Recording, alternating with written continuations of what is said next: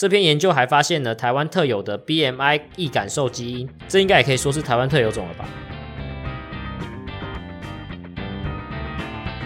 ？Hello，大家好，欢迎回到听我科普。今天要跟大家分享几篇肥胖基因相关的台湾研究，最后只会告诉大家，如果我们身上带有肥胖基因，我们应该做什么运动效果会最好。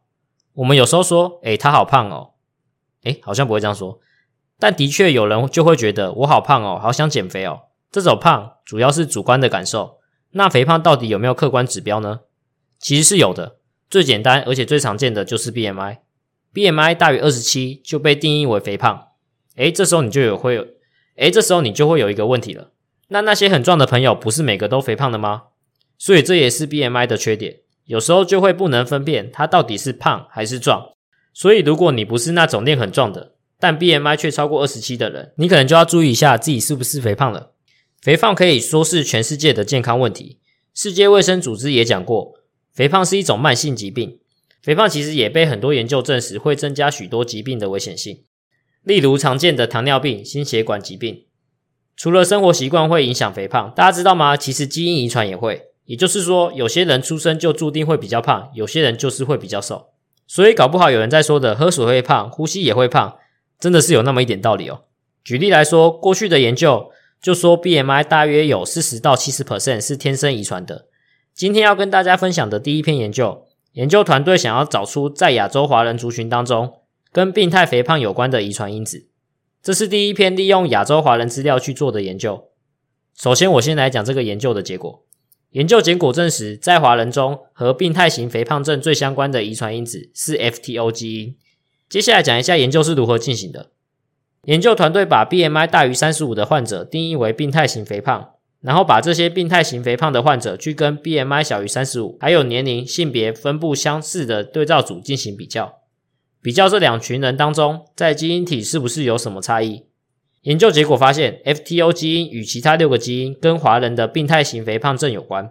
简单介绍一下 FTO 基因，FTO 基因是一个有名的肥胖基因。最早在二零零七年，在欧洲族群中被发现和肥胖有关，带有 FTO 基因变异的人比较容易肥胖，所以这个研究证明，在华人的病态型肥胖症中，FTO 基因也占有重要的角色。另外六个基因，有些基因可能会调控代谢，有些可能跟食欲方面有关，所以这个研究团队觉得，有这些遗传变异的人，在代谢方面和饱足感的调控可能会有一些异常，所以可能会不小心吃下更多的食物。也就是说，如果我们能控制饮食，维持良好运动习惯，多运动，应该还是可以抵消这些肥胖基因带来的影响。再来，今天要分享的第二篇研究，主要是想探讨台湾人肥胖指标相关的遗传因子。跟上一篇研究不同的地方是，第一篇研究针对的是病态型肥胖症患者去做讨论，现在要讲的这篇则不局限在那些患者。这篇研究利用台湾人体生物资料库超过两万名参与者的资料。用四种肥胖特征去做全基因组关联性研究，包含 BMI、体脂率、腰围还有腰臀比。全基因体关联性研究，英文缩写为 GWAS，是一种基因体资料的分析方法，目的是要找出和疾病或是特征有关系的遗传变异。再回到第二篇研究的内容，所以研究团队利用 GWAS 的方法，发现了十三个与肥胖相关的基因位点。除了跟上一篇研究结果找到一样的 FTO 基因之外，还发现两个和体脂率相关的基因。但最重要的其实是这篇研究还发现了台湾特有的 BMI 易感受基因 RALGAPA1，这应该也可以说是台湾特有种了吧？总结来说，这两篇研究都证明了肥胖基因确实是存在，甚至也存在台湾族群特有的肥胖基因。先天的我们不能控制，那后天我们能做什么努力呢？举例来说。热量赤字就是不变的道理，不管从饮食吃东西方面，或是生活作息上做到控制，去尽量降低肥胖基因对我们的影响。另外，像是规律运动，也是一种可以抵消肥胖基因影响的方式。但大家运动的时间有限，挑选哪个运动 CP 值最高就很重要了。今天要跟大家讲的最后一篇研究，主要想知道当有肥胖基因存在时，做什么运动可以有效减少这些基因遗传的效应。先简单来讲结论。结果发现，运动确实可以有效改善基因遗传造成的影响，其中又以慢跑的效果最好。这边是结论。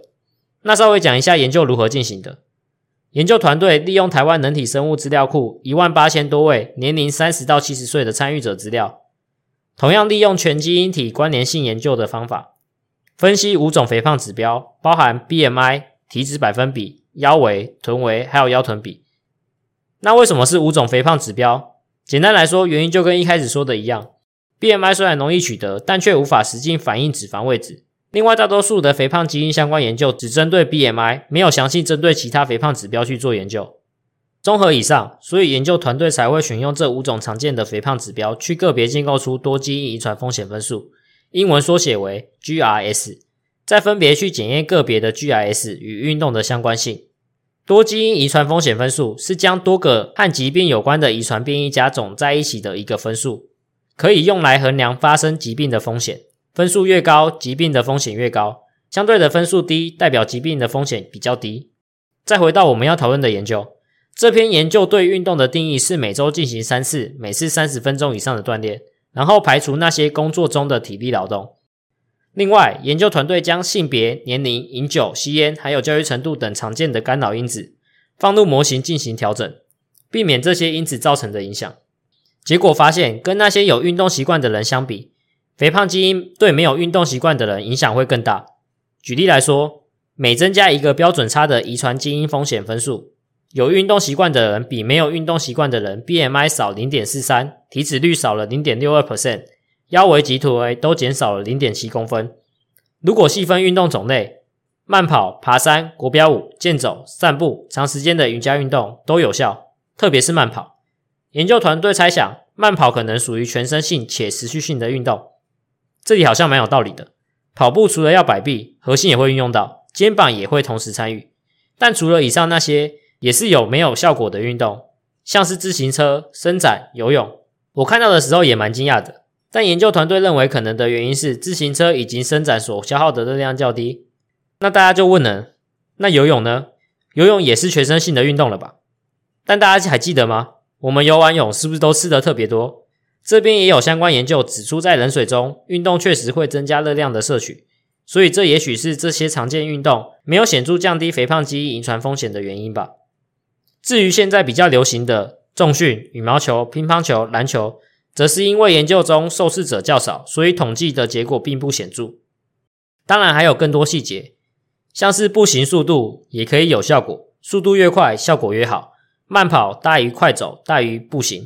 跟其他的研究结果相似。如果大家还在挑选要从事什么样的运动，不然就从慢跑开始吧。慢跑是一个不花钱、一个人也能做的好选择。最后也要特别提醒，虽然说慢跑是最有益的，但不是对每个人来说都是最理想的。特别是本身肥胖或是有慢性疾病的人，执行运动前可以跟医师讨论哪种方式更适合自己，循序渐进的方法才能长久且有效果。这集就到这边啦。下集再跟大家聊几个肥胖相关的疾病。感谢大家收听今天的听我科普。